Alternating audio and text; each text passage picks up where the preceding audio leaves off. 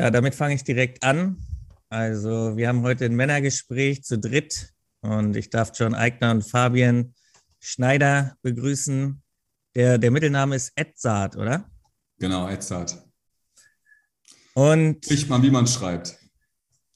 Okay, sehr schön. Und ja, John, wir kennen uns schon viele Jahre, besonders aus Aktivitäten in Berlin, auch gemeinsamen Projekten. Und du bist Männercoach aus Leidenschaft und der Mitbegründer der Malevolution, die auch die Mannsein-Konferenz jedes Jahr in Berlin veranstaltet. Ist schon ein sehr großes Format geworden. Und in deinem Format Mannsvolk geht es zusätzlich noch um Einzelcoachings, Gruppenworkshops und Seminarreisen. Erstmal schön, dass du dir die Zeit genommen hast, äh, John. Danke, dass du da bist. Schön hier zu sein. Danke, Martin. Und ebenfalls Männercoach aus Begeisterung, wie ich aus der Webseite äh, gelesen habe, ist Fabian Edzard Schneider. Und er bestärkt Männern, ihren Weg mit Kraft, Klarheit und Begeisterung zu gehen und ist auch schon seit 2009 beschäftigt mit der Mannsein und äh, an, hat Männerworkshops, Gruppen, Online-Formate und da haben schon unzählige Männer teilgenommen. Auch wir haben im Rahmen der Evolution ja neulich zusammengearbeitet. Also auch Herzlich willkommen zu dir nochmal an offizieller Stelle hier, Fabian. Danke, Martin. Freut mich sehr. Und genau, also zwei, Jahr, zwei langjährige Männercoaches, äh, besser kann man ja nicht einladen für so ein Männergespräch, wo wir auch zusammen mal das Maskuline explorieren können und das Männliche unter dem Mantel auch die neue Männlichkeit und ob es überhaupt eine neue ist. Da gehen wir heute rein. Und wie ich mit John schon gesagt habe, wir wollen nicht erst erstmal anfangen, wie ihr Männercoaches geworden seid und so weiter, sondern wir gehen direkt ins Thema.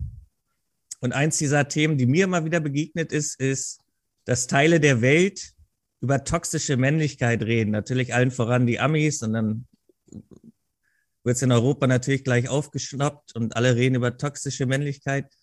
Heute möchte ich mal über gesunde Männlichkeit oder geheilte Männlichkeit sprechen oder die Männlichkeit, wie wir sie uns vielleicht wünschen. Und wir fangen mal mit dir an, John. Was ist denn für dich gesunde Männlichkeit zum Beispiel? Wenn es überhaupt toxische Männlichkeit gibt, was wäre denn gesunde Männlichkeit? Ja, toxische Männlichkeit gibt es halt in dem Sinne, wie ich sie verstehe, nicht. Äh, deshalb, wir müssen erst mal gucken, was, was meinst du mit Männlichkeit? Also was bei diesem, wie ich meine, schlecht ausgewählten Begriff toxische Männlichkeit ist, da geht es ja ums Verhaltensweisen ja, und auch eingeprägte Verhaltensweisen, die auch was mit einer Identität oder dem äh, Geschlechterbild zu tun haben, natürlich. Aber da kann man ja auch sagen, äh, es geht darum, sich anständig und ja, gesund zu verhalten. Ja. Ich glaube, da gibt es auch vieles, was geschlechterunspezifisch ist, an dem Punkt tatsächlich. Und äh, gesundes Verhalten von Männern ist insofern auch ein gesundes Menschenverhalten. Ja. Und sich anzusehen, wie will ich leben und wie respektvoll und liebevoll äh, gehe ich in die Welt hinaus. Ja? Und was man jetzt sowas wie auch zum Teil traditionellen Maskul Maskulin oder eben dem Männlichkeitsbild zugehörig benennen könnte, wäre so Dinge wie äh, jemand, der eine klare Ansage macht und wie ich es immer nenne, Räume hält, ja, der Verantwortung übernimmt, der weiß, was los ist in seiner Welt ähm, und zum Beispiel in seiner Familie, in seinem Job ja, ähm, und, und dort dann eben Stellung bezieht im Sinne von, dafür stehe ich und äh, da setze ich auch Grenzen. Ja.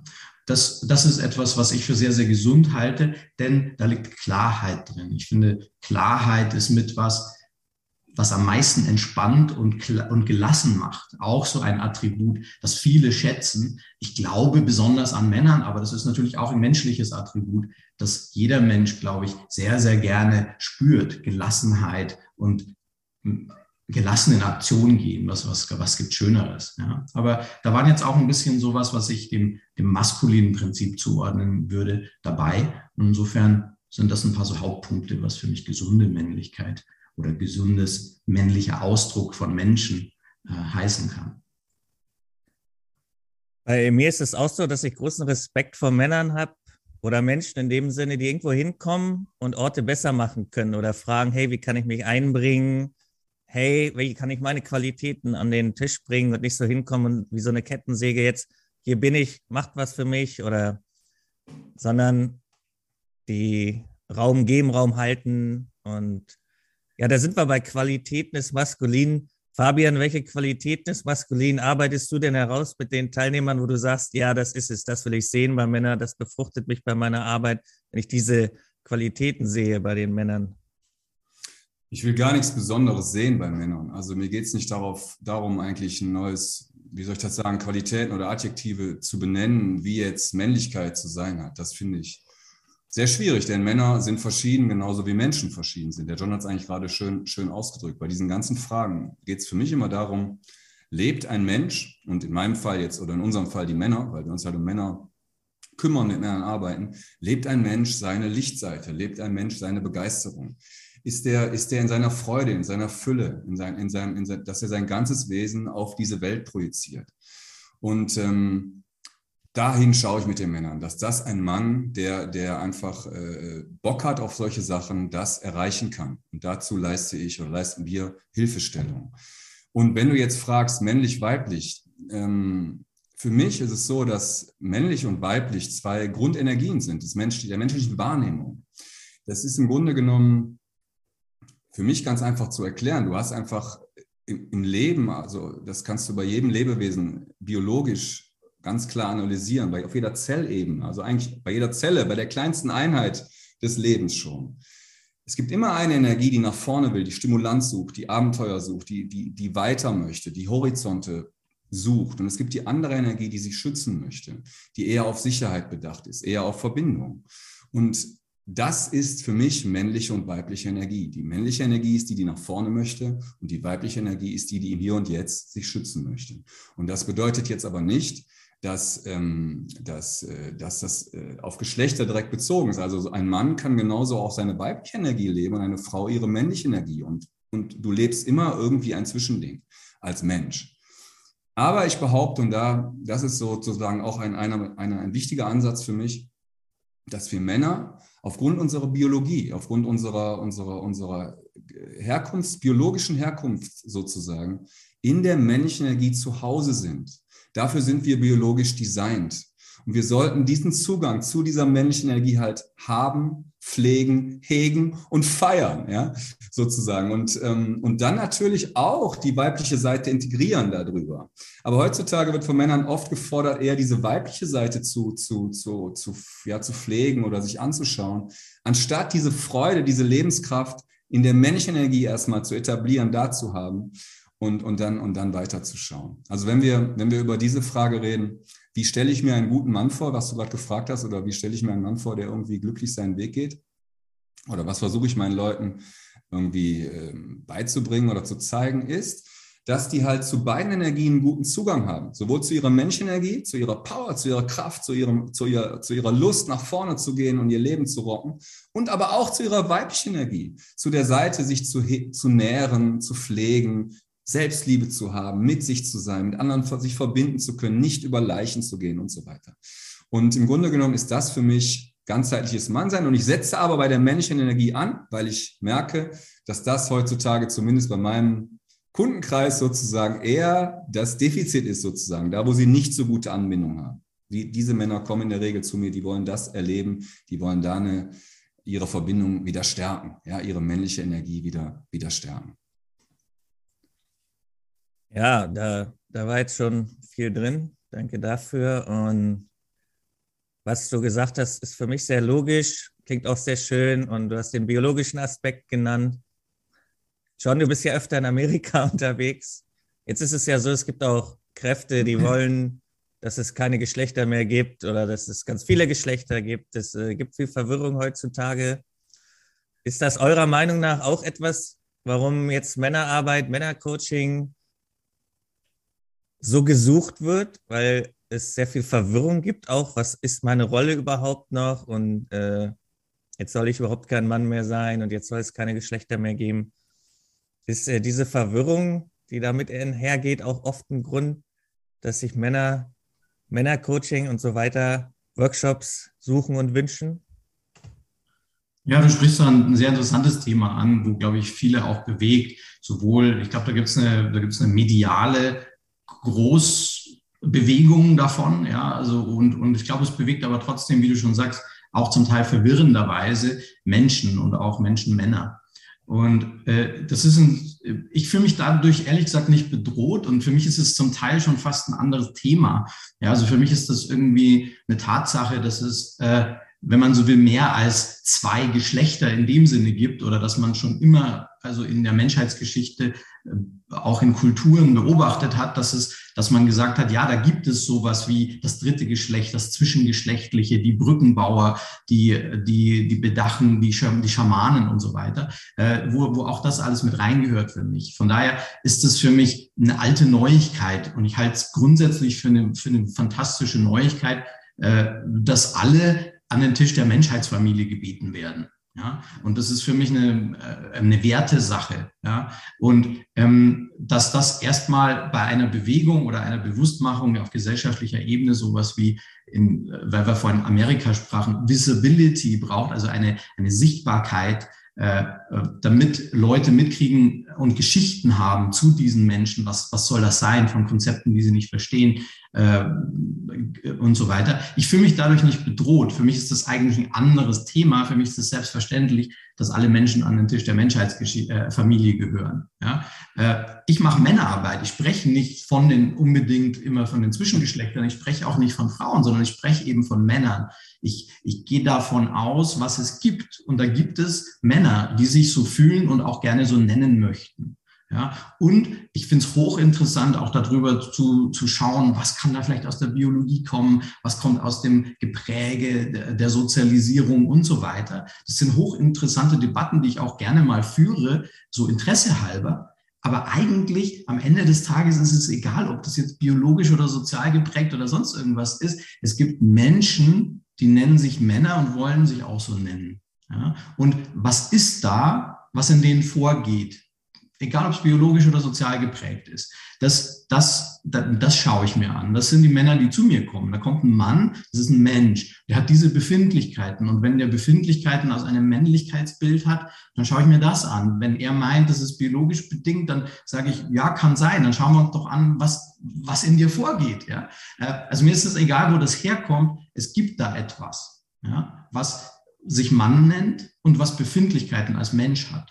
Und mit diesen Befindlichkeiten umzugehen, das ist mein Job, ihm dabei zu helfen. So sehe ich das mal grundsätzlich. Ja? Und ja, was manchmal nicht hilfreich ist, ist, dass es dadurch zu Verwirrungen kommt oder auch zu sowas wie, ich sage mal, politischem Druck oder dem, dem Missverständnis. Äh, ähm, was heißt, das ist eben die Frage, ist es überhaupt ein Missverständnis? Ja, es kommt auch bei mir hin und wieder so an, wie wenn es, äh, was heißt hin und wieder? Das ist schon ziemlich eindeutig, dass es da eine Negierung des Männlichen gibt. Ja, und interessanterweise dabei aber manchmal auch das Weibliche negiert wird. Also wo zum Beispiel sehr, sehr stark äh, meines, meinem Eindruck nach Frauen beigebracht wird, wie sie sich männlicher verhalten. Ja, anstatt vielleicht in ihrem originären, wunderbaren, wunderbaren, einzigartigen äh, Mensch und Frau sein, alles sein zu dürfen. Ja, also ich, ich glaube, da, das sind mediale Schrägheiten und, und Gepräge mit, mit am Start.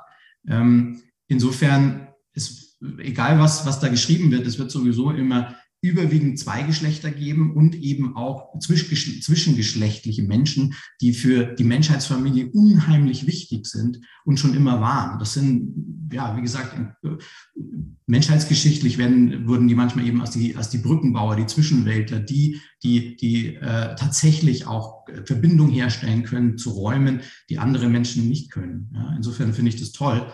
Aber das ist nicht eigentlich das Männerthema. Ja, äh, und so zu tun, als dürften wir keine Männer mehr sein, ist ein bisschen so wie, ja, ähm, wir dürfen keine Menschen mehr sein, weil wir sind jetzt alle Vögel oder so. Das, das, wird, das, wird, das wird eh nicht passieren. Ja? Insofern. Ja, mal sehen. Ja, den, den Männern zu erzählen, ja, du darfst als Mensch das sein, was du bist. Und wenn du dich als Mann fühlst, dann lass uns über diese Brille gucken, wie dein Menschsein vielleicht noch besser werden kann.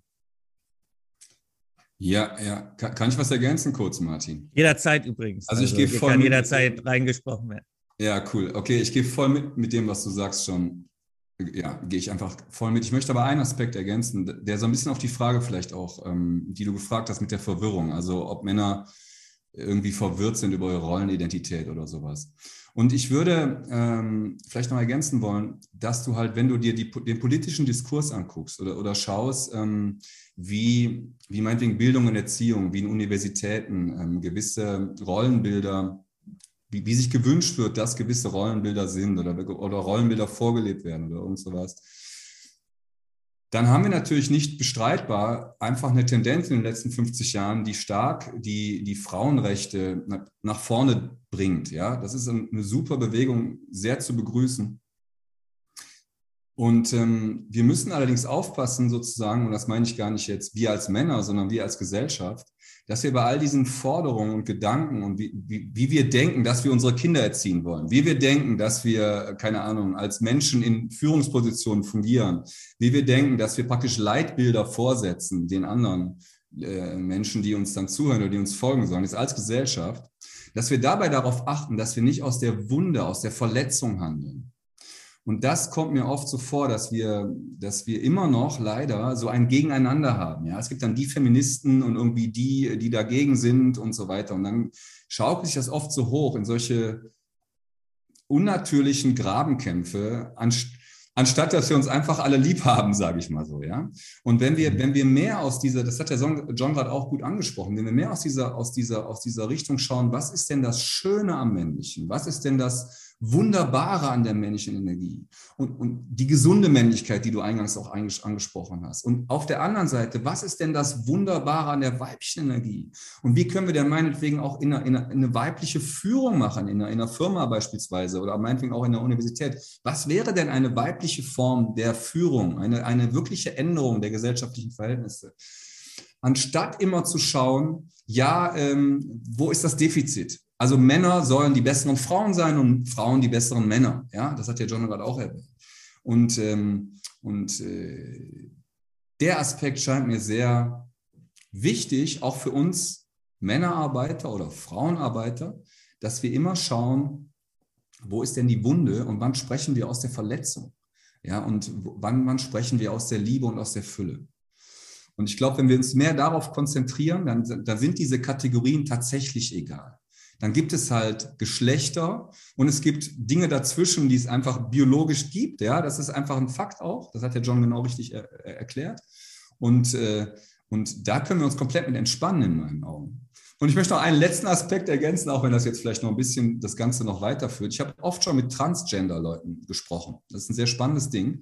Und die übrigens sind sich sehr bewusst über ihr Geschlecht. Ja, also die wissen, die haben sich sehr damit auseinandergesetzt, was männlich und weiblich bedeutet, weil sie ja ins andere Geschlecht wollen sozusagen oder beziehungsweise fühlen, dass sie dem anderen Geschlecht zugehörig sind. Das heißt, diese Menschen haben oft eine sehr klare Identität, Geschlechtsidentität, interessanterweise. Also über die reden wir gar nicht, wenn wir über Gender so viel reden, sondern eigentlich geht es um die, um die wenigen Menschen, die, die halt ähm, dazwischen stehen. Wenn wir jetzt über so, über diese Frage der, der, äh, was der John gerade gesagt hat, mit diesen Leuten, die, die dazwischen sind sozusagen. Da gibt es recht wenige von und damit können wir uns in meinen Augen als, als Männerarbeiter oder generell als Gesellschaft komplett entspannen. Ja, auch wenn wir die Definition so ein bisschen weglassen und wie du sagst, sehen, ist das ein Mensch, der gerade aus der Liebe spricht oder aus der Wunde? Ja. So einfach kann es ja sein im Grunde. Äh, merkt ihr das bei eurer Arbeit schnell, wenn da jemand kommt, der aus der Wunde spricht? Heutzutage führt das ja so weit, dass ich Männer kenne, hier persönlich auch in Berlin, die sehr hart geworden sind, die gesagt haben, okay, es gibt jetzt hier eine feministische Bewegung, ich gehe jetzt in die Härte und in den, Gegenpol. Es gibt diese Inzel-Bewegung, wo, ja, wo, wo die Frau als Feindbild gesehen wird und so weiter. Äh, auch Mikto, auch wieder aus Amerika natürlich, äh, Männer, die ihren eigenen Weg gehen, heißt das übersetzt. Und da ist ja auch einiges aus der Wunde kommen, würde ich behaupten. Merkt ihr das schnell bei eurer Arbeit, wenn da jemand kommt und aus der Wunde spricht oder generell bei Menschen? Ist das so eine Qualität, die man als Männercoach entwickelt oder als Mensch entwickelt in eurer Arbeit? Naja, also ich habe, äh, ich fand es ganz sehr schön, dass es sowohl Fabian als auch ich aus einer, ich sage mal, positiven Perspektive von, so könnte es sein, also tatsächlich in das, in das Hinzu statt dem Weg von, also nicht aus dem Schmerz und der Wunde sprechen, sondern darauf zu konzentrieren, was ist was ist toll und wo brauchen, wo können wir uns entspannen und wo brauchen wir uns nicht bedroht fühlen und so weiter. Aber wie, wie bei allem, es ist so, wir müssen uns den Schatten auch anschauen. Und ja, in meiner Arbeit oder wenn Männer zu mir kommen, dann kommen die aus einer Bedürfnislage, meistens sogar aus einem sehr großen Bedürfnis, nämlich einem Mangel. Und insofern ja, aus dem Schmerz oder aus dem, was eben fehlt, gefühlt. Ja, und wollen Aufschluss darüber erlangen, äh, was das sein könnte. Und deshalb, wir kommen nicht dran vorbei, uns tatsächlich eben auch diese Schatten anzusehen. Ja, die, wenn man es jetzt, weil wir das auch kurz drin hatten, aus der gesamtgesellschaftlichen Perspektive anschauen, das ist ganz, ganz wunderbar, dass es eine Frauenbewegung gegeben hat. Das hat vielen gut getan, nicht nur den Frauen. Ja, und das darf weitergehen. Und ja, da gibt es noch Dinge zu tun. Das ändert allerdings nichts daran, dass es den Männern, dass es auf Männerseite längst Dinge gibt, die sozusagen skandalös äh, auch statistisch nachweisbar sind. Ja? Also wo Selbstmordrate, äh, Obdachlosigkeit, Suchtverhalten, äh, tödliche Unfälle bei der Arbeit etc. etc. ist exorbitant männerlastig. Ja? Also da gibt es viel Schatten. Ja? Den, den kann man sogar messen statistisch. Ja? Und ja, Einzelpersonen, ich komme halt sehr stark aus diesem äh, einzelnen Männern, die zu mir kommen. Ich komme sehr stark aus der, aus der Einzelarbeit und, und der, dieser Befindlichkeit dieses Menschen. Aber äh, deshalb, das ist auch stark mein Blickpunkt hier. Ähm, und ich sehe aber, dass aus diesem gesamtgesellschaftlichen eben auch Männer entspringen, die dadurch verunsichert sind oder eben Teil dieser Statistik sind. Ja, wo es so, so schön es ist, zu entlabeln. Ich bin ein großer Fan davon, nicht alles immer so in Kategorien zu packen, äh, damit man sich nicht so, ein, so festgefahren fühlt. Und, und ja, da entspanne ich mich eher, habe aber auch lernen dürfen, es ist gut, Bezugspunkte zu haben. Es ist gut, einen Namen und eine Identität für Dinge zu haben. Ja? Und das mag einem billig vorkommen, aber das kann total hilfreich sein. Ich, ich komme jetzt mal aus was leichterem, sage ich, es kann total hilfreich sein, sich als Schalke-Fan zu identifizieren. Ja, wenn man da was hat, wo man das oder das und so. Äh, bis hin zu, ich, ich identifiziere mich als Kassenwart des, des, des Modelleisenbahnvereins. Ja, also das ist, es scheint in dem menschlichen Zustand so zu sein, dass es uns gut tut, zu wissen, wer wir sind und einen Namen dafür zu haben. Insofern logisch ja, ist auch sowas wie, wo es ja schon ein bisschen gewichtiger wird wie Mann, Frau oder was anderes, ja, äh, bis hin zu Mensch oder Tier oder wie auch immer, ja, äh, ist es schon sehr, sehr hilfreich noch zu wissen und ein tatsächlich, wenn man so will, ein Etikett auch drauf zu kleben ja, oder eine Kategorie zu geben, denn es stiftet Identität. Und Bezugspunkt heißt auch schon wieder für mich Teil des maskulinen Prinzips, nämlich Struktur, Klarheit. Ja, was ich vorhin schon angedeutet habe, innere Entspannung, Gelassenheit etc. Ja? Und das sind, glaube ich, Kräfte, die gerade in einem Durcheinander des Gesellschaftlichen oder äh, was weiß ich, Pandemien, Kriege, haben wir, haben wir gerade alles relativ tagesaktuell. Ja? Das ist das, was wir brauchen, diese, diese Gelassenheit und die Ruhe, den Überblick, die Weitsicht. Ja? Und das, dazu braucht es auch, ich weiß, wer ich bin. Und so heißt das. Ja? Beantwortet es deine Frage? Einige Fragen beantwortet es. Ja. also und, und nochmal Verzeihung, ich bin ein bisschen, ich bin ein bisschen John Eigner schachtelsatzig davongerannt. Ähm, Alles gut. Wir, wir in, in, in, meiner, wenn Männer zu mir kommen, kann es sehr, ja. sehr hilfreich sein, denen zu sagen, erlaubt dir das, ein Mann zu sein. Erlaubt dich, wie ein Mann fühlen zu wollen. Erlaubt dir das, äh, zu sagen, nein, ich bin nicht weiblich, ich bin keine Frau, ich möchte auch keine sein. Ja? Und erlaubt dir auch das, was vielleicht in dir juckt, nämlich auch mal eine Ansage zu machen, mal eine Runde zu rangeln. Jetzt sind wir schon bei coaching-technischen Techniken. Ja, mal eine Runde zu rangeln, tatsächlich mal Kräfte zu messen auf körperlicher Ebene etc. etc. Erlaub dir das. Das tut dir gut. Schau, wo deine Wut raus darf. Dein, das, die, diese Wucht, ja, die du am Computer nie gebacken kriegst, sondern da musst du raus, da musst du was spüren dazu. Ja. So, also so, so gehe ich davor und arbeite ja auch eben mit, mit der Identität Mann. Genau. Äh, also erlaube dir, lieber Mann, wir im Rahmen dieses Gesprächs hier, wir können uns auch erlauben zu explorieren. Ne? Es muss nicht genau auf meine Frage geantwortet werden. Wir können überall hin driften, wo wir wollen. Wir sind dann alle drei ja fit genug, auch wieder zurückzukehren. Aber explorieren ist jederzeit super schön, können wir jederzeit machen. Und ich ergänze noch mal was zu der Statistik. Also es das heißt, Männer machen dreimal selbst, äh, gehen, begehen dreimal mehr Selbstmord, fünf, äh, leben durchschnittlich fünf Jahre weniger, sind oft in Risikogebieten zu finden, gehen deutlich weniger zum Arzt, außer wenn es wirklich sein muss zum Beispiel. Und das, das untermauert einfach nochmal die statistischen Punkte, die du genannt hast. Und ja, was, was suchen die Männer eigentlich im Moment? Ich, ich kann mir vorstellen, die kommen oft mit einem vordergründigen Thema daher, aber im Hintergrund findet man dann meistens bestimmt doch nochmal was anderes. Was, was sucht denn der Mann heute, eurer Meinung nach oder Erfahrung nach? Ich würde gerne, ja, kann ich gleich was zu sagen, was, ich, was meiner Meinung nach ein Mann sucht. Ist, glaube ich, gar nicht so schwer. Glück, ja, wie jeder Mensch irgendwie. Und, ähm, aber was ich noch sagen wollte, ist diese, diese Frage nach, ähm, sag mal, Handeln ist, du hast ja gefragt, kommt ein Mensch oder erkenne ich, wenn ein Mensch aus der Verletzung da ist oder aus, aus, aus, aus der Fülle da sitzt, aus der Liebe spricht oder aus dem, aus, dem, aus dem Mangel, aus dem Hass spricht. Und ich möchte das mal wirklich an der Stelle von Männerarbeit oder Männergruppen wegziehen. Also schau dir doch mal unsere Gesellschaft an, schau dir doch mal unsere politischen Führer an. Wie ist es denn da? Wenn du dir die mal anschaust, handeln die aus einer Verletzung oder aus dem Defizit? Oder handeln die aus der Fülle und der Liebe? Also das, äh, ich meine, wir haben ja aktuell wirklich Ereignisse auf der Welt, wo man sich wirklich diese Frage stellen darf. Und, äh, und ähm, und das natürlich bildet sich auch ab, wenn du eine Männergruppe da sitzen hast. Und jetzt nochmal kurz zu dieser Frage. Also ich würde eher sagen, es überrascht mich, wenn da jemand sitzt, der voll aus der Fülle spricht. Ja, also das passiert manchmal tatsächlich, dass Männer wirklich da hinkommen zu so einer Gruppe, einfach weil sie Bock haben, mal sowas zu erleben, aus, aus Erlebnis, also so als Wellness praktisch, um mal ein neues Erlebnis zu haben. Aber es ist doch eher selten.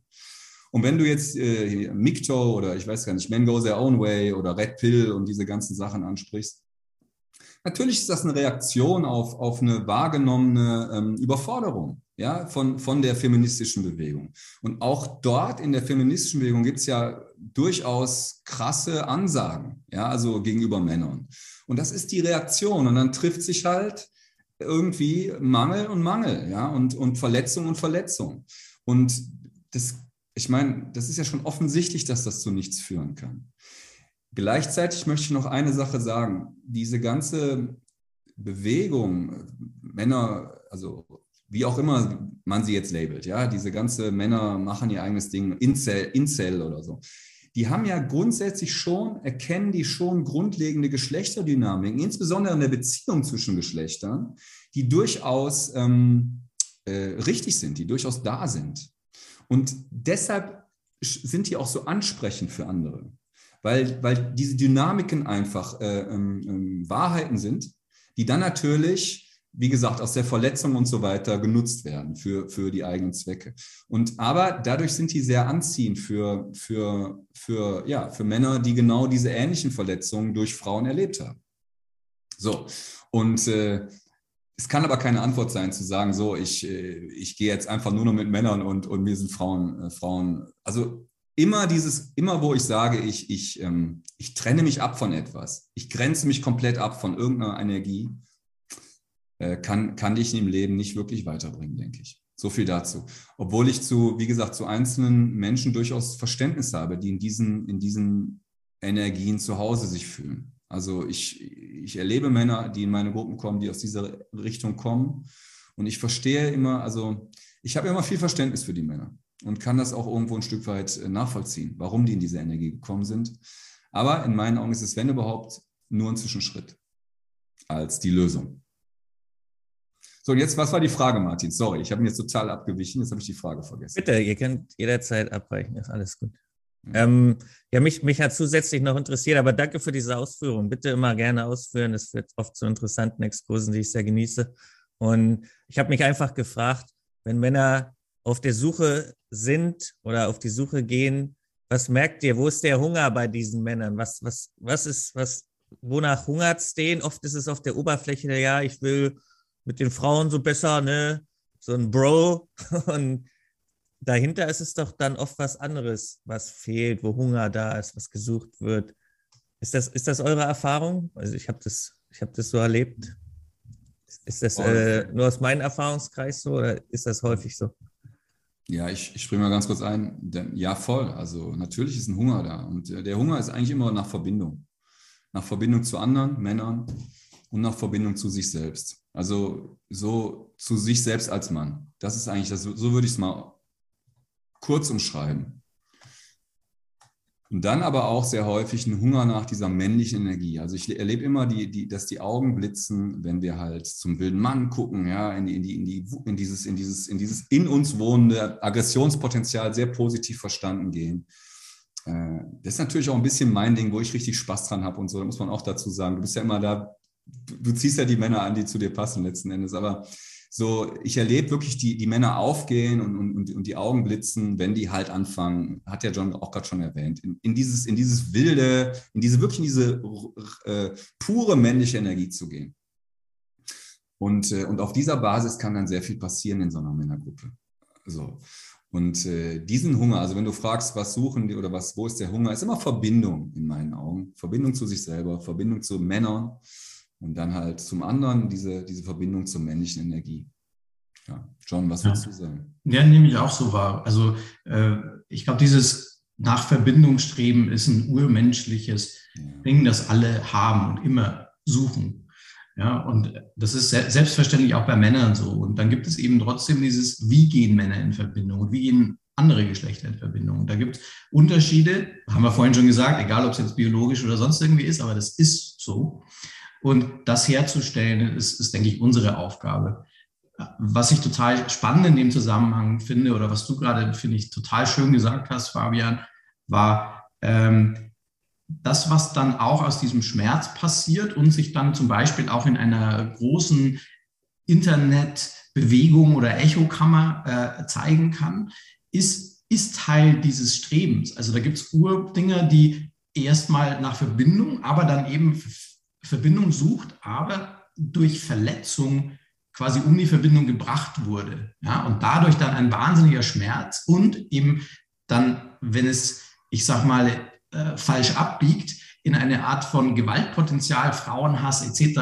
gehen kann. Ja, also da ist fallische Kraft, da ist auch ein, ich will nach vorne und ich will eigentlich in Verbindung. Ja, ich will nur Liebe. Ja, und die bösen Frauen lassen mich nicht.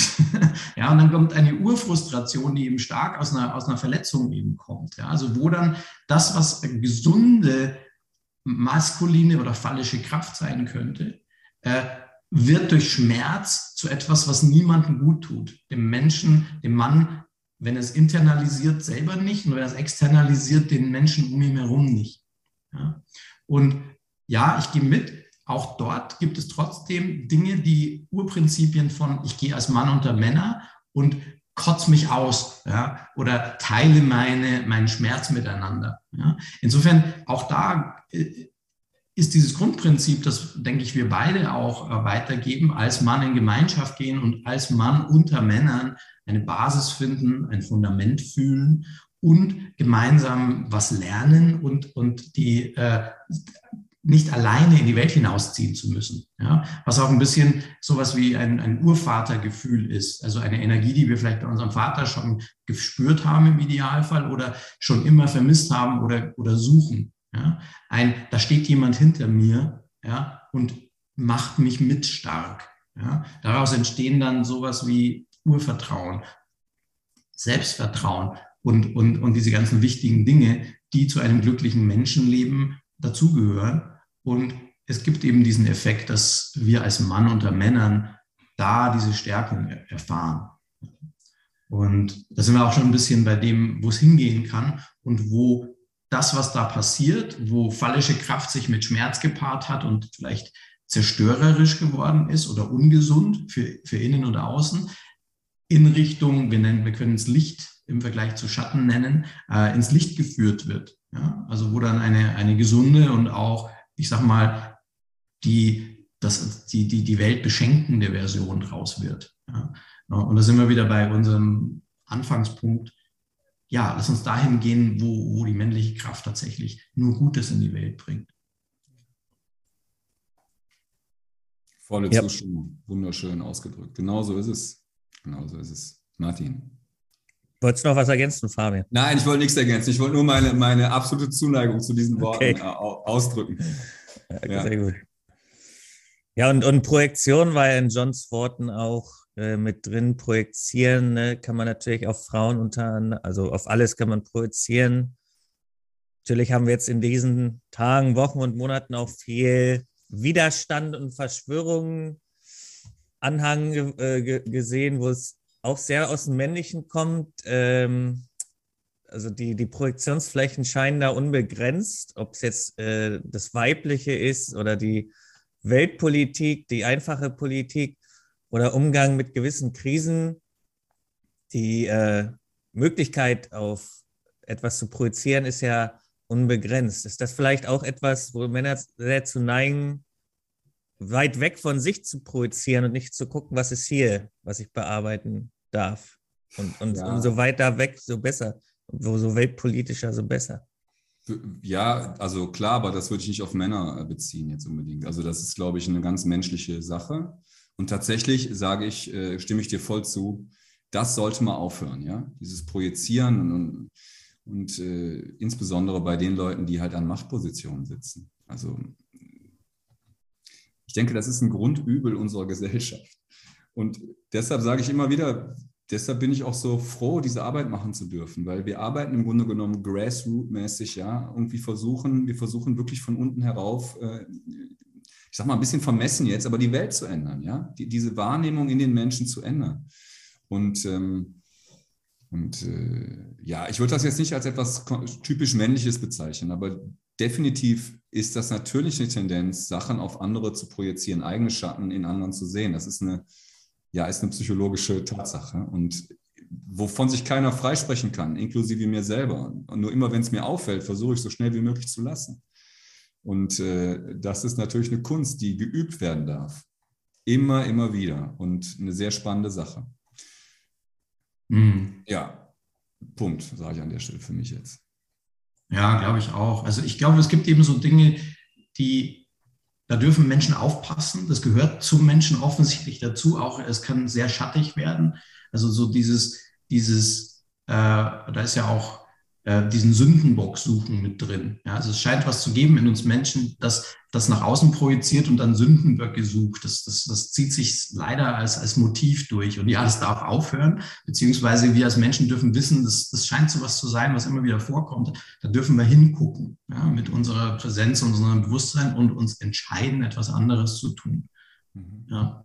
Und ähm, wir sind ja jetzt gerade auch in der Zeit, äh, wo oder also wir suchen mit diesem, ich glaube, mit diesem Sündenbock ist auch immer sowas, eine, wie, wie, wie, wie unser geschätzter ähm, Hirnforscher und, und Philosoph äh, Gerald Hüther immer sagt, äh, es wird immer nach Kohärenz im Gehirn gesucht. Ja? Und wenn man sagen kann, das ist deshalb, weil die jetzt das gemacht haben, dann gibt es wieder irgendwie, ach so, deshalb ist es. Und dann habe ich wieder mein, meine Kohärenz oder meine, jetzt ist wieder gut. Ja, es gibt, wir haben irgendeinen Sinn draus gemacht, ja, und müssen dann auf die schimpfen und eben externalisieren und pro, projizieren etc. Also das fällt mir da so ein bisschen dazu ein, bis hin zu, dass wir dann halt Raketen auf die schießen müssen. Ja, also was heißt nicht müssen, aber dann gemeinen es zu müssen. Ob die jetzt verbal sind im Internet oder wie wir es eben auch in der Weltgeschichte in Kriegen immer wieder äh, erlebt haben, ja, wo, wo es eben Protagonisten gegeben hat, die komischerweise schon die meiste Zeit männlich sind, die dann Phallus-Symbole auspacken, Raketen, also ich meine, mehr geht ja fast nicht mehr, ja, äh, um die dann auf andere Männer sozusagen zu schießen, aber dann noch nicht mal selbst in den Ring steigen, sondern eben andere Männer dazu bringen, sich dahinzustellen und sich totschießen zu lassen. Ja? Und ähm, auch da, ja, da wünsche ich mir, glaube ich, wie Fabian, dass äh, äh, jetzt gerade Putin, vor ihm George W. Bush und andere äh, mal ein bisschen mehr in ihre Männergruppe gegangen wären. Ja, und äh, das ist, wär, das ist, es ist ja leider nicht lustig, ja. Aber äh, wenn die mal öfter, öfter ein bisschen in ihre Männergruppe gegangen wären und, und, und öfter mal gerangelt hätten und vielleicht auch mal gelernt hätten, andere Männer zu kuscheln oder was auch immer, ja, eben Abkehr von Projektion auf andere und, und, und, und sozusagen ihre, ihre, ähm, ihre Phallus-Symbole auf andere zu richten, sondern nach innen zu gucken. Ja? Also im Grunde auch die das ist für mich die, die Weisheit des, sage ich mal, des Priesters oder des Mönchs. Ja? Also tatsächlich nach innen zu gucken und, und, und da nach dem zu suchen, worum es eigentlich wirklich geht. Ja? Und, und das, das da, dann, dann, passieren, dann passieren, passieren gesunde Sachen für die, für die ganze Welt, meine ich. Phallus ist hier übrigens als äh, Symbol des männlichen Geschlechts, der für das Männliche steht. Wenn du phallische Kraft und phallische Energie und Phallus sagst, ja, ähm, prinzipiell und ja, auch der Phallus ist auch der Penis. Ja, aber, okay. aber ich meine es vor allem prinzipiell, ähnlich wie ähm, äh, Fabian das eingangs auch gesagt hat. Äh, ich meine es nicht immer biologisch, aber ich glaube auch, dass es in Männern sowas wie gibt wie eine Hinwendung zu der maskulinen Kraft in ihnen, die ich auch phallische Kraft nenne. Und ich gerade manchmal bietet es sich sehr an, phallische Kraft dazu sagen, weil es halt wirklich wie eine Säule oder wie eine Rakete, also wirklich was etwas, das steht wie ein Penis sozusagen, äh, aussieht. Ja? Und dann eignet sich dieser Ausdruck, finde ich, besonders. Ja, und äh, was ich mal komplett unabhängig von der politischen Bewertung des Krieges jetzt ergänzen möchte, du erlebst natürlich in solchen Konflikten immer die Schattenseite der männlichen Energie, nämlich mhm. andere gewaltsam fertig zu machen, ja, für die eigenen Interesse. Also Gewalt ist immer das Mittel des Mannes sozusagen, ja, äh, körperliche Gewalt äh, in, in, in, seiner destruktiven Form. Und äh, und das äh, erlebst du natürlich. Und das führt dann zu diesem, zu, diesem, zu diesem vielbemühten Begriff der toxischen Männlichkeit, der halt furchtbar ist, weil das äh, dann total transportiert wird auf komplett andere Zusammenhänge, die halt gar nichts mehr damit an sich zu tun haben. Mhm. Ja, so viel dazu. Und, ähm, und ja, ich stimme dem auch zu. Das ist natürlich, wobei natürlich diese, diese, diese ganze Situation nochmal für mich als Mann auch ganz andere Fragen aufwirft, die, die ich mir ganz unmittelbar stelle und wo ich auch noch keine Antwort drauf gefunden habe. Weil was ist denn die, also was würdest du denn machen? Jetzt mal ganz, jetzt gar nicht, komplett unabhängig vom Politischen, ja, oder von der Situation, wer jetzt schuld ist. Und es gibt immer zwei Seiten der Medaille. Und ich, ich glaube auch, dass jetzt Putin erstmal genau so ein Sündenbock ist, aber ich will, wie, vollkommen unabhängig von der politischen Bewertung. Was würdest du machen, wenn du jetzt in Russland leben würdest als Mann? Ja, würdest du vor die Kamera gehen und protestieren? Und du weißt genau, du gehst dann ins Gefängnis. Was würdest du machen, wenn du in der Ukraine leben würdest als Mann? Würdest du rausgehen, deine Familie beschützen mit einer Waffe in der Hand oder was? Also das sind auch nochmal Fragen, die mich gerade umtreiben, sozusagen. Was würde ich denn machen? Weil es ist immer schön leicht zu sagen, so in unserer komfortablen Situation, in der wir hier sitzen, ja, äh, so und so, das sind unsere Werte und so. Aber was, was würdest du denn wirklich machen, wenn es losgeht? Und wenn das hier solche Formen annimmt? Und ähm, das wiederum führt mich auch nochmal zu einem interessanten Gedanken äh, über Männlichkeit. Was ist denn dann die Aufgabe des Mannes an der Stelle? ja, wenn so etwas passiert. Also wer, wer beschützt denn meine Familie? Ich oder meine Frau? Also wer macht es denn dann? Und was beschütze ich überhaupt, wenn ich jetzt keine Familie habe? Wenn mir jemand sagt, äh, steh für deine Werte ein. Ja, wofür stehe ich denn überhaupt ein? Und, und so weiter. Ja, also, und also diese ganz konkrete Gefahrensituation, der wir uns ja überhaupt nicht mehr stellen mussten in unserem Leben. Also ich denke, wir, wir, wir drei sowieso schon mal gar nicht, aber unsere Väter meistens schon nicht mehr. Ja, also seit zwei Generationen gab es das nicht in Deutschland oder in unserer westlichen äh, Kontext. Aber jetzt ist das so ganz nah dran. Also ich meine, ich war ja selbst in den Ländern dort, in, in Polen, in, also nicht in der Ukraine, aber ich war immer 50, ich war jede, mehrmals 50 Kilometer von der ukrainischen Grenze weg. Also ich habe eine totale Vorstellung, wie es da aussieht und was da läuft, wie es da ist und äh, in diesen Städten, die da genannt werden und so weiter. Und ähm, und äh, das sind Fragen, die mich gerade umtreiben, die mich wirklich gerade gedanklich bei diesem ganzen Konflikt umtreiben. Ganz für mich persönlich jetzt als Mann oder als, auch als Männerarbeiter letzten Endes. Was ist denn deine Rolle, wenn es wirklich abgeht? Wofür stehst du dann ein? Ja? Ja, ich lasse es mal so einfach so offen im Raum, weil ich habe, wie gesagt, noch nur noch so, ich habe noch keine richtigen Antworten dafür. Ja, ja das, ist, das ist in der Tat das, das Spannende und sehr, sehr Wertvolle in Zeiten wie diesen. Ich habe ja vorhin schon ein bisschen einen Exkurs oder Bezugspunkte gesucht, da in dem, was da gerade passiert, in Kriegen an sich und auch in dem, der gerade stattfindet. Aber ja, wenn es, wenn es passiert, dann, dann dürfen wir uns diese Fragen stellen. Und ich glaube, dass es äh, vielleicht jetzt auch den Zuhörern so ein bisschen, die sich diese Fragen vielleicht auch stellen, ähm, da einfach ein bisschen was reinzugeben, weil ich sitze ja gerade schon hier. Ähm, ich glaube, das ist eine sehr, sehr individuelle Frage, wie man dann für etwas einsteht tatsächlich.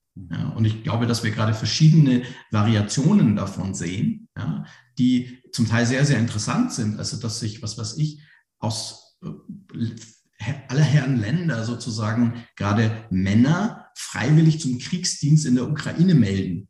Ja, also, dass es da was gibt, wo diese Art des für etwas Einstehens dann auch absolut natürlich auf dem Tisch liegt, beziehungsweise auch zu sagt, das will ich. Und es vielleicht, das ist jetzt eine, keine statistische, äh, da habe ich jetzt keine, keine statistische Evidenz dafür, aber mir kommt es so vor, wie wenn das auch dazu gehören würde, nach diesem, ich will auch mal wieder mein Gewehr und mein Phallus insofern auspacken, dass ich was Gutes in die Welt bringe. Ja, ich, ich, ich möchte das auch mal erleben, weil ich habe es in meinem eigenen Land vielleicht noch gar nicht erlebt und möchte das aber jetzt auch. Ich will den Tod ins Auge sehen und ich will für etwas einstehen.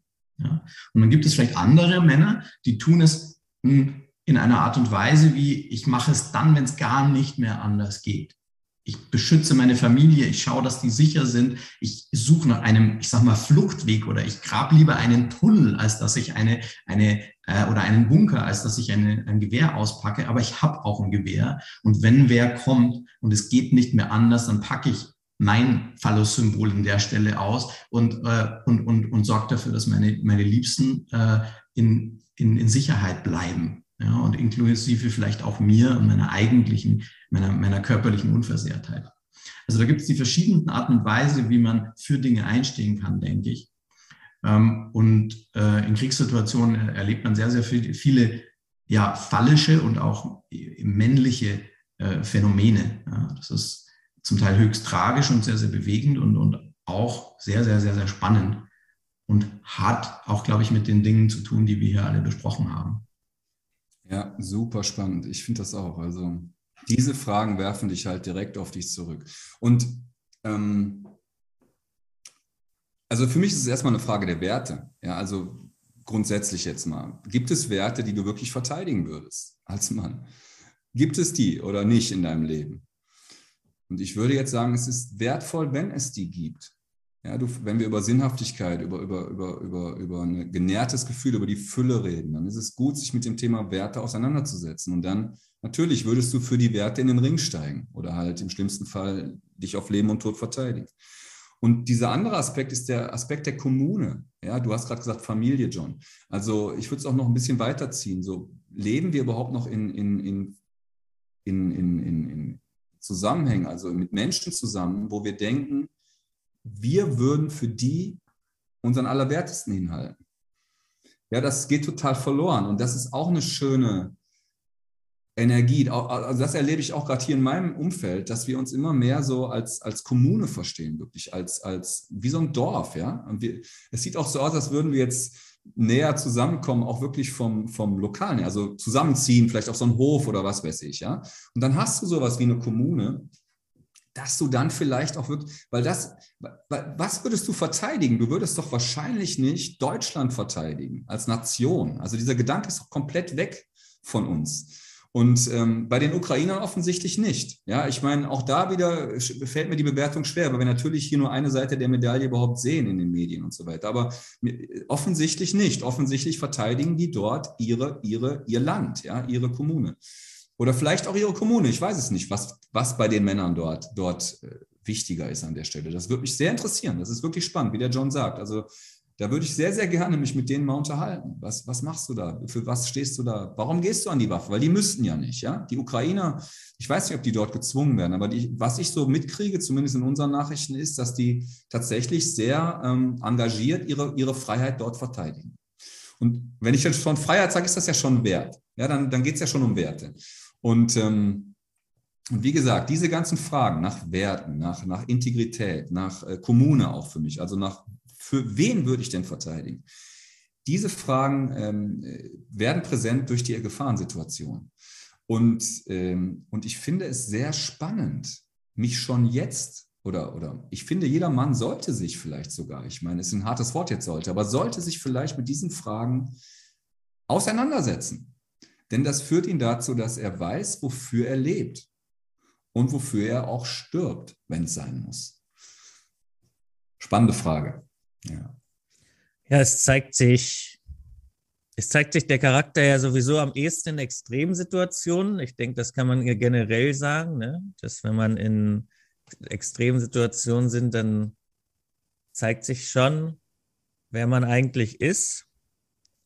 Und meine Freundin sagt auch, Gender-Debatten und also so Diskurse passieren immer dann, wenn man sehr im Wohlstand lebt. Also meine Freundin kommt jetzt nicht aus Deutschland und aus einem Land, das selber harte Zeiten durchgemacht hat. Und sie sagt, die ganzen Debatten, wo sich die Leute in den Unis anschreien und so, das ist immer dann, wenn es allen sehr gut geht, wenn man sehr gepampert ist und einen warmen Tee hat. Und in Extremsituationen, dann fallen dann doch wieder, fällt man doch sehr schnell in die Rollen, in die man eigentlich so schlüpfen würde in diesen Situationen. Zum Beispiel, dass vielleicht Frau und Kind das Land verlassen, wie es jetzt in der Ukraine ist, und die Männer, übrigens Fabian, doch, die werden tatsächlich äh, gebeten zu bleiben, die Männer und zu kämpfen. Andere machen es sowieso und freiwillig, aber es wird auch da direkt danach gefragt, Frau und Kind gehen, Männer bitte bleiben. Da siehst du ja keine Feministen aufschreien, die dann sagen, nein, die, die Männer dürfen jetzt auch mit den Kindern gehen und die Frauen bleiben und kämpfen. Und ich glaube, das, das hat meine Freundin damit gemeint, dass in Extremsituationen sind wir dann doch wieder, fallen wir dann doch wieder in irgendwas zurück, was vielleicht archaisch ist oder sowas. Also ja, sehr spannender Exkurs auf jeden Fall. Und Fragen, die man sich auf jeden Fall selber stellen darf. Da kann man natürlich fünf Podcasts auch draus machen. Ne? Also dieses, was ist archaisch und wieso ist das? Ist das jetzt, ist es, ist es, was weiß ich, Unterdrückung oder ist es eigentlich nur Arbeitsteilung? ja, und ich, ich stimme da ganz, stimme dir ganz zu, gerade in so Kriegszeiten wie jetzt. Ja, es beschwert sich, es beschwert sich keiner drüber, dass die Männer sich jetzt vorne hinstellen und äh, ähm, die äh, in, in Kauf nehmen, dass sie vielleicht totgeschossen werden. Ja. Und äh, das wird, das wird ganz, das wird ganz, das wird vorausgesetzt. Ja.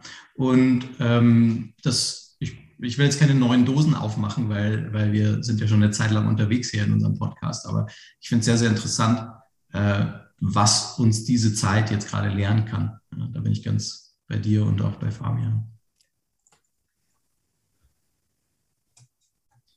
Okay. War dein Punkt fertig, John? Ja, das ist natürlich sehr, sehr interessant, was du gerade sagst, äh, Martin. Ja, also archaisch. Ne? Also wo fängt es an, wo hört es auf? Oder was ist archaisch genau? Im Sinne von, ist das ist es jetzt Unterdrückung, wenn immer nur die einen das machen, oder ist es vielleicht auch Arbeitsteilung aufgrund der einen oder anderen äh, körperlichen Unterschiede, die es eben gibt? Ja? Und äh, wir sehen ja auch Frauen im Militär, so ist es ja um Gottes Willen nicht. Ja? Aber dass es da eine sehr, sehr große Tendenz immer noch gibt, dass das Männer machen und dass das auch irgendwie ganz selbstverständlich vorausgesetzt wird, dass das jetzt überwiegend Männer sind, die da an der Frontlinie stehen und sich gegebenenfalls totschießen lassen. Ja, also da, da wird sich nicht darüber beschwert, sage ich mal. Ja, und das, das, ist, das ist ja sehr, sehr interessant auch, wie, was ist da? Was vielleicht einfach auch schon immer die Männer gemacht haben aus bestimmten Gründen. Ja, und was Fabian vorhin sagte, ja, was würdest du machen, wenn du an der Stelle wärst? Und um auf dieser persönlichen Ebene weiterzugehen, die du gerade einleitest, John. Wir hatten jetzt diese großen Fragen, sage ich mal. Und du, Fabian, hast vorhin auch schon darüber gesprochen, wie bei dir mal auch ein Mann in die Wut kommt, in das Schreien oder Ausleben von etwas. Äh, auf persönlicher Ebene, was können wir Männer jetzt angehen? Ich weiß ja von deiner Arbeit, John, da geht es auch mal um Intimität und platonische Nähe und Intimität. Vorhin hat Fabian von Wut und den Aggression in sich finden und dass, dass Männer dann eine höhere Tendenz haben und auch sagen, hey, ich, ich gehe jetzt zu der, zum Beispiel in die Ukraine und mache mit und, und lass da, bring mich damit ein. Was, was können wir Männer jetzt angehen? Diese, diese Wut entdecken ist das eine. Bei dir, John, ist auch oft mit Intimität. Was können wir Männer jetzt angehen und in uns entdecken, wo vielleicht auch die Gesellschaft nach schreit, sage ich mal, aber wo wir auch erstmal wieder so das leben, was wir wirklich leben wollen, auf eher persönlicher Ebene. Ja, wenn ich darf, gehe ich da als erstes rein, weil du gerade gesagt hast, Bandbreite und Intimität und so. Was damit gemeint ist, ist das, was wir vorhin, was wir, was glaube ich Fabian und ich beide mit in Verbindung gehen wollen, äh, gemeint haben. Ja, ähm, also ich, warum ich das manchmal platonische Intimität in Workshops herausarbeite, hängt damit zusammen, dass, dass, es, dass es Urverbindungen möglich macht, die auch sowas wie mit, was wir vielleicht bei einem Vater oder einem Bruder erleben können, zu tun hat als Grundfundament. Ja, um dann vielleicht auch nicht mehr so wütend sein zu müssen, weil wir jetzt gerade kein Date am Start haben. ja, weil man eben Körperkontakt auch im platonischen Raum findet und nicht erst sozusagen ähm, ja, ein Date an den Start kriegen muss oder, oder eine, eine Freund oder eine Freundin haben muss. Ja. Ich, ja, ich würde noch eine, also ich würde noch ein, ein, eine Sache ergänzen. Also warum gehen wir Männer denn nicht in Kontakt? Das ist vielleicht, oder in Körperkontakt. Das ist vielleicht die spannende Frage. Also ich war in meinem früheren Leben ja Lehrer und habe mal vor einer Klasse von syrischen Flüchtlingen gestanden, ja, syrischen Jungs, jungen Männern, 18 Jahre ungefähr. Alle, nur Männer, alle aus Syrien. Und die haben sich die ganze Zeit angefasst. Ja, die haben die ganze Zeit sich gegenseitig massiert und irgendwie gebusselt und, an der, und Hand auch beim anderen auf dem Oberschenkel gehabt und so weiter. Das war für die das Normalste der Welt. Ja. Und, ähm, und warum machen wir das als Männer denn nicht in unseren, in unseren Kulturkreisen? Und diese Frage darf man einfach mal wirken lassen. Und wenn man da einfach ähm, das in so einem Seminar beispielsweise ganz natürlich eigentlich macht. Ich setze da auch gar nicht viel drauf. Ja? Das ist im Grunde genommen etwas, was wie von selbst passiert. Weil in dem Moment, wo du den Druck wegnimmst, dass man eventuell schwul ist, wenn man einen anderen Mann irgendwie umarmt oder irgendwie ganz komisch äh, sowieso schon keinen berührt, weil man damit nicht aufgewachsen ist, äh, weil in, der Familie keine Berührung stattfand oder was auch immer, ja, im Grunde genommen, wenn man diesen ganzen Quatsch mal weglässt, und das machst du halt in so Seminaren einfach, das passiert was fast wie von selber, weil da einfach eine, eine das ist ein ganz normales menschliches äh, Verhalten, sich zu berühren letzten Endes. Das ist nichts Ungewöhnliches. Und es wird halt bei uns nur auf die Frauen ähm, projiziert wieder, wie du so schön sagst, diese, diese natürliche Tendenz. Und das führt natürlich in Beziehungen wieder zu Schieflagen. Ich will gar nicht zu viel jetzt an das Thema abgleiten. Weil natürlich die Frauen das eher machen mit anderen Frauen äh, in, in, Kontakt gehen, Körperkontakt und so weiter. Äh, lechzen Männer fast schon danach und wollen immer Körperkontakt von der Frau haben. Und ähm, aber du hast gerade gefragt, äh, also diese Intimität ist für mich eher eine Sache, die von selber passiert, die jetzt gar nicht so so hoch zu hängen ist in meinen Augen. Also die zwar und die aber total wichtig ist. Also das will ich überhaupt nicht abstreiten. Aber ähm, ich denke, die Frage war ja so, nach was schreit die Welt, ne? Oder was, was, was können wir, was sollten, was sollten Männer sich anschauen, wenn ich da irgendwie, wenn ich da irgendwie.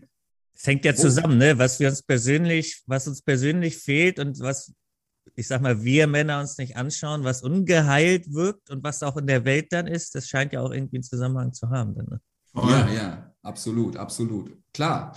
Und womit soll ich denn anfangen als Mann sozusagen, ja? Ja, ne? Und, äh, und, und, ich sage immer so, ja, als erstes geh, geh mal in deine, in, dein, in, de, in das, was ich als männliche Energie bezeichne. Geh wirklich mal da rein, erforsche das, lebe das. Und Wut und Aggression sind immer so negativ besetzte Begriffe. Das ist einfach eine Befreiung oft, da einfach mal hinzuschauen, einfach mal einfach mal in die männliche Energie voll drin reinzugehen. Und dann sorge aber für den Ausgleich zwischen beiden Energien. Verbinde dich mit dir als Mann, schau, was in dir ist. Verbinde dich mit anderen Männern, die ähnlich drauf sind wie du. Und aus dieser Energie, wenn du wirklich bei dir bist, schau doch mal, wo willst du denn hin als nächstes? Was ist denn wirklich dein Ding? Also was soll denn in deinem Leben passieren? Du hast doch alle Möglichkeiten in der heutigen Zeit. Ja, die meisten Männer so heute hier, die zu mir kommen, die denen geht's gut, die haben genug Geld, die sind gesund, die, also alles ist prima. Dennoch lassen sie sich treiben, lassen sie sich durchs Leben treiben. Also wenn du einmal die Verbindung hast, wohin denn damit? Und dann sind wir beim Thema Vision und schauen, wohin wir gehen und so weiter. Und dann bin ich ein großer Freund davon, sich auch wirklich klare Vorhaben zu setzen und dafür zu gehen. Ja, dafür zu gehen, willensstark und umsetzungsstark dafür zu gehen. Und als letzten Aspekt, den ich immer sehr gerne fokussiere, ist, dass du das Ding mit den Frauen einfach auf die Reihe kriegst. Ja, dass du einfach happy bist in deiner Sexualität, in deinem, in deinem, in deiner, ja, in deiner Triebhaftigkeit. Frau oder Mann wohlgemerkt. Mit Frauen oder Mann natürlich, je nachdem, was deine Vorlieben sind oder mit Frauen und Mann oder was weiß ich. Äh, aber dass du einfach happy bist in deinem, in deinem Wesen, in deinem, in deinem sexuellen Ausdruck. Weil wir Männer, machen wir uns nichts vor, wir haben halt eine höhere sexuelle, sag mal, Drang, ja. Ich will jetzt gar nicht darüber reden, wer, wer, wer vielleicht, ob das nicht ungefähr bei Geschlechtern gleich ist, wenn es um die sexuelle Kraft geht letzten Endes, aber der Drang erstmal, das haben, so Sex leben zu wollen oder Sex machen zu wollen, der ist bei Männern doch, gerade bei jungen Männern sehr, in meiner Wahrnehmung stärker als bei Frauen. Und äh, deshalb musst du da, solltest du das Ding als Mann irgendwie freudvoll ausleben, sag ich mal so, mit, nach deinen Vorstellungen, in Verbindung mit deinen Werten. Das ist nochmal ein letzter Aspekt, den ich sagen möchte. Diese Wertearbeit ist ein, ist ein sehr spannendes Ding, was in Zusammenhang mit Visionen und Zielen natürlich sowieso passiert. Und dann so, das ist so das, was ich sagen würde, wenn damit können Männer wirklich sehr weit kommen. So, und dann auf der Basis, wenn du wirklich dein Ding machst und deinem Weg folgst, folgt alles andere wie von selber. Du wirst immer wieder an, an, an Hindernisse kommen, die dich mit dir, die sich dann zu dir führen und, und Fragen stellen, die mit deinem Leben unmittelbar zu tun haben. Und, und du wirst immer in eine weitere und größere, freudvollere Version deiner selbst kommen. Also so in diese Richtung würde ich schauen, wenn ich, wenn ich jetzt einen Hinweis geben, wenn ich gefragt würde, einen Hinweis zu geben. Ne, Gerne und äh, willst du das ergänzen, John, wo wir bei Hinweisen sind? naja, also das, ich, ich gehe da voll mit. Also ich, ich, man könnte jetzt sogar ganz freudianisch werden und sagen, ja, der sexuelle Ausdruck, wenn er gesund ist, ist er, befruchtet er und penetriert, was penetriert werden möchte und es ist in Fülle. Und, oder äh, wenn es nicht gesund wird, dann braucht man auch Phallus-Symbole wie Raketen und muss andere äh, so penetrieren, sage ich mal. Ja? Ähm, also das ist, das ist, glaube ich, ich, um es ein bisschen runter zu, zu fahren wieder, ist, ich, ja, wir waren jetzt gerade bei Verbindung und auch sexueller Ausdruck hat etwas mit dem Streben nach Verbindung und auch nach Ekstase und anderen Sachen zu tun und auch mit diesem penetrativen, dem, dem, dem phallischen und dem männlichen innewohnt. Ja, und dieser Ausdruck davon ist tatsächlich, glaube ich, der große Unterschied, den, den man dann auch bei Frauen und Männern deutlich sehen kann. Ja, und dass einem dann so vorkommen mag, dass der eine notgeiler ist als der andere, weil es eben penetrativer rüberkommt. Ja in dem Fall dann bei Männern oder gerade bei jungen Männern, wo dann, da bin ich dann schon wieder ganz auch der Biologie zugewandt und sage, ja, da gibt es auch äh, nachweislich eine Phase, äh, wo, wo, wo ein junger Mann einfach ficken will. Ja, so und äh, das, das auch sich wieder ein bisschen legen kann, schon rein biologisch, wie ich selber mittlerweile weiß. Ja. Spätestens und, jetzt muss ich Spätestens jetzt muss ich mit Sure Content anklicken bei YouTube. und äh, ähm, auf jeden Fall, auf jeden Fall ähm, ist es so, dass, dass, wir da, dass wir da was finden können, was mit allem, worüber wir heute gesprochen haben, äh, äh, zu tun hat. Und ja, der gesunde Ausdruck von dem, wie wir in Verbindung gehen, inklusive unserem sexuellen Ausdruck, ja, macht die Rechnung oder ist, macht den Unterschied. Und das macht man eben nicht, indem man es unterdrückt und so tut, als wäre es nicht da. Sei es jetzt der sexuelle Ausdruck von, von penetrieren wollen oder das, was unser Aggressionspotenzial und unsere Muskelkraft und so weiter angeht. Ich gehöre zu denen, die sagen, hol das empor und schau es dir an. Hol den Bullen aus dem Stall, dann kannst du ihn kennenlernen und ihn reiten lernen, sodass er nicht aus dem Stall gerannt kommt, wenn du es gar nicht willst und alle, alle über den Haufen wirft, ja, und vielleicht zerstört äh, vergewaltigt etc., was auch immer. Ja. Schönes Bild also, schon, das merke ich mir. Ein sehr schönes Bild. Also zu wissen, zu wissen, was ist da in uns ja, und das damit den Umgang damit lernen. Also ich glaube, dass äh, reife Menschlichkeit, aber auch reife Männlichkeit beinhaltet, dass wir uns kennen, das heißt, alles wissen, was da ist, inklusive diesen gerade metaphorisch genannten Bullen, ja, und das aber dann auch einen Umgang damit finden. Ja? Also Bullen sind toll, Emotionen sind toll, Weinen ist toll, all das ist super, nur nicht die ganze Zeit. ja, also zu, unsere Gefühle auch eine, eine, ein Geschirr anlegen zu können, damit wir mit ihm Gassi gehen können und nicht von ihm die ganze Zeit übermannt werden. Ja? So, also das, das ist, glaube ich, äh, dieses einen, einen Umgang mit, unseren, mit unserem individuellen Sein zu finden. Ich glaube, das ist eine Aufgabe als Mann und als erwachsener Mensch. Ja? Das würde ich da gerne noch hinzugefügt haben. Ja, und vielen Dank. Und äh, dazu gehört ja auch, dass ich mich explorieren kann, in welcher Form auch immer. Und ich hatte, wir hatten vorhin ergänzt, diese Nähe und Intimität zu suchen, von Mann zu Frau, geht auch von Mann zu Mann und kann halt sehr platonisch sein. Andere gehen sogar noch weiter. Und warum ich das vorhin ergänzt habe, ist, wir kennen ja Alexander Barth, zumindest John und ich, als Clanforscher und der hat zum Beispiel herausgefunden, dass von dem Tribe wie auch von der Nation, also von dem Clan, dem menschlichen Clan von früher, wie auch in der Nation ungefähr 4% lesbisch und schwul sind. Ich frage ihn also in dem Interview für meinen Podcast vorher mal, ist das dann nicht ziemlich grausam, wenn die Religion sagt, Schwule und Lesben sind nicht erwünscht? Und er sagt, ja, ist absolut, das ist eine Tragödie. Und wenn wir, wenn einige von uns Männern, sage ich mal, sich benachteiligt fühlen durch den Feminismus und durch gewisse Bewegungen, was mal was zum Nachdenken. Wie ist es, wenn du aufwächst und du bist schwul und lesbisch und es gibt eine ganze Religion, die, die meint, du solltest gar nicht existieren? Das, das ist ja der, das, das, Ulti, das ultimative Statement. Du solltest so, wie du bist, gar nicht äh, existieren das, das, das, das gebe ich nochmal zum drüber sinnieren rein. Hat mich sehr interessiert, was der Alexander Barth da gesagt hat. Und jetzt, wo wir so sehr explorativ unterwegs waren, bis hin zur weltpolitischen und zurück zu ähm, eher privateren, erlaube ich mir die begrenzte Zeit, die wir haben, auch noch mal ein bisschen privater mit uns zu werden. Und zwar wollte ich euch noch fragen, bevor wir ja irgendwann hier das abwrappen müssen, äh, welche Schatten habt ihr denn in euch am längsten vermieden, wo euch das Angucken am meisten gebracht hat? Wenn ich das mal so persönlich fragen darf. Welchen Schatten habt ihr in euch lange gemieden, der euch dann aber mit am meisten gebracht hat?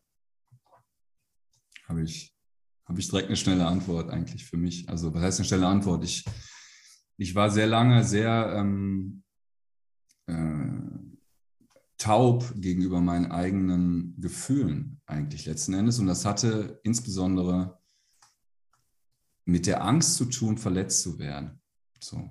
Und äh,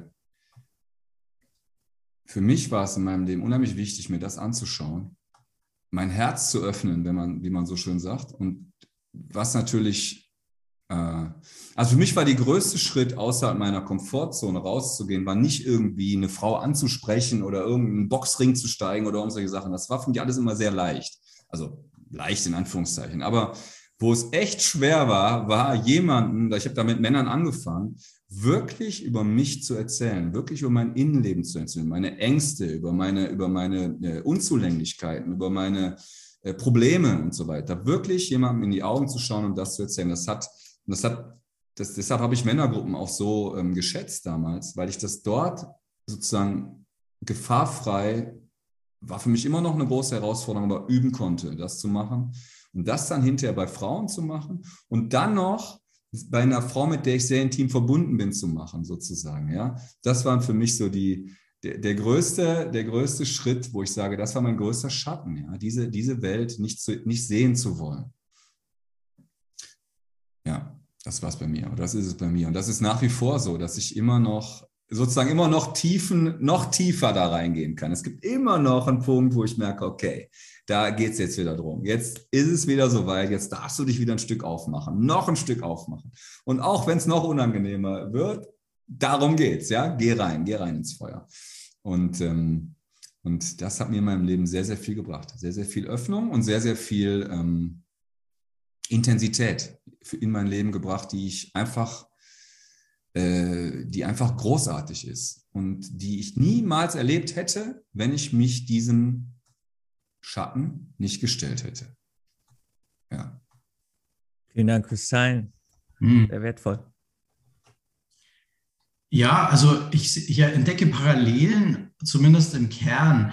Ähm, ich, ich würde sagen, ich hatte sowohl auf der, was man die, die härtere und vielleicht auch klischeehaft maskuline Seite angeht, da bin ich, habe ich mich nicht reingetraut. Und auch auf der anderen Seite, ich habe mich nicht in die, die, zärte, die zärtlichere, zartere und, wenn man so will, emotional und vielleicht auch feminine Seite, habe ich mich nicht reingetraut. Und das war in beiden Richtungen ähm, wegen Scham.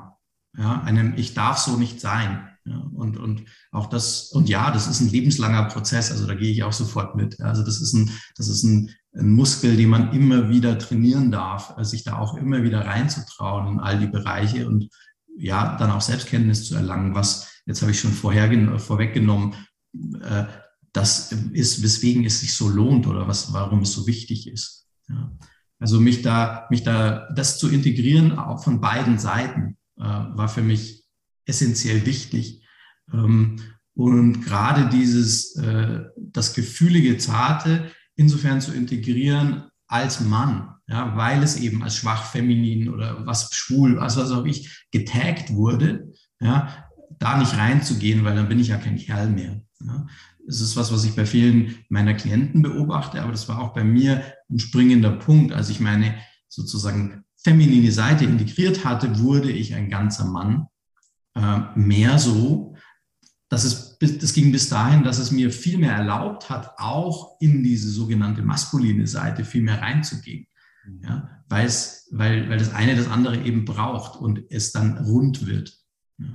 Also tatsächlich dann auch anzuerkennen, ja, ich bin auch so, ja, ich bin auch aggressiv, ja, ich bin auch stark, ja, ich habe auch Muskelkraft und es ist auch geil. Ja? Und ich bin auch, ich bin auch ich, lustvoll und, und, und, und, und, und, und lustgetrieben und so weiter. Also mir das alles auch zu erlauben, das mit an Bord zu holen. Ja? Dann, dann wurde da eine runde Sache draus. Und es rund zu halten ist in der Tat etwas, was, was eine lebenslange Praxis sein wird. Vielen Dank fürs Teilen. Bei, bei mir war es, dass ich früher immer im Außen war. Die Welt war voller Meinungen voller Menschen mit Augen, die Meinungen haben. Und ich war sehr im Außen, um Meinungen im, im Außen zu manipulieren, sage ich mal. Also, weißt du, wie ich meine? Dass über mich so gedacht wird statt so. Bei mir war der Weg dieses Moment, jetzt fällt das Außen mal weg. Wer bin ich eigentlich, wenn keine äußeren Meinungen da sind? Und das hatte ich mit Anfang 20 oder Mitte 20, weil ich auch echt körperlich krank wurde und, und äh, etwas verloren hatte im Leben, wo ich auch mental angeknackst war und dann wirklich mal drei Wochen im Krankenbett lag. Da habe ich gemerkt, wie ich immer raus will und, und äh, Meinungen anderer wichtig sind. Und bei mir ist dann in der Zeit das so zurückgekommen, dass ich erstmal auf mich geschaut habe. Und da habe ich dann auch mein FOMO verloren. FOMO heißt Fear of Missing Out oder Angst, was zu verpassen, dass ich überall dabei sein muss, sonst bin ich nicht mehr am Start so dass ich erstmal mit mir allein sein kann. Das war bei mir das größte Ding, wo ich dann rausgegangen bin, zur Mannsein-Konferenz übrigens, weil ich da als Helfer war, äh, wo dann jemand gesagt hat, hey, du bist gewachsen. Und ich habe mir so überlegt, was er meint. Und dann ist mir aufgefallen, dass ich so eine Ruhe entwickelt habe in diesen drei Wochen, wo ich mit mir allein sein konnte. Und das ist meins. Und damit haben wir hier nochmal schön in Tiefe geteilt. Die jetzt eineinhalb Stunden sind fast rum. Wir machen noch unsere Abschlussstatements. Es, es fällt mir auf, wie viel noch möglich wäre in dem Gespräch. Vielleicht kann ich auf eine zweite Runde in ein paar Wochen hoffen. Mal sehen. Äh, wo ich jetzt noch nicht reingegangen bin, ist zum Beispiel in Tiefe, was sexuelle Verklemmung macht und ist. Ja, und auch so große Tabuthemen wie äh, mentale Gesundheit von Männern. Da ist von dir ein Post gekommen oder über Kurt Krömer, John zum Beispiel, und über Lebenskrisen und was wir daraus lernen können, Umgang mit Krisen. Und da, da gäbe es noch einiges. Also mal sehen, was wir damit machen. Ich fand die eineinhalb Stunden jetzt erstmal sehr genial, auch umfassend. Und es war auch so eine Reise vom Privaten zu politischen, zu großen Perspektiven hin zu unseren persönlichen Geschichten. Wenn das ähnlich gut ankommt, wie es bei mir ankam, dann ist eine zweite Runde vielleicht realistisch, werde ich euch mal fragen. Aber jetzt danke ich erstmal für diese eineinhalb Stunden, die ich als sehr wertvoll und interessant ansehe. Und dadurch, dass ihr sehr interessante Gesprächspartner äh, seid, ist, wie gesagt, noch so viel möglich. Und ich fand es auf jeden Fall geil und, und freue mich, dass wir das gemacht haben. Und danke, dass ihr da wart. Und jetzt gehen wir noch in unsere Abschlussstatements. So die letzten Sachen, die ihr noch sagen wollt. Angefangen bei John vielleicht, in dem Fall. Ich bin sehr, ich find, bin sehr gesättigt von meinen eigenen Worten bereits. Also ich glaube, es ist schon alles gesagt.